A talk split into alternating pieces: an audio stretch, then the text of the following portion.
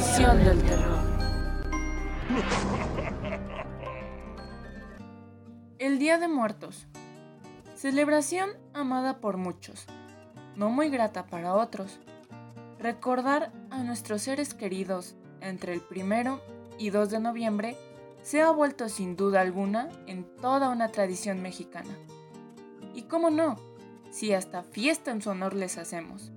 Altares con su comida favorita, fotografías, veladoras para alumbrar su camino, papel picado anunciando su llegada.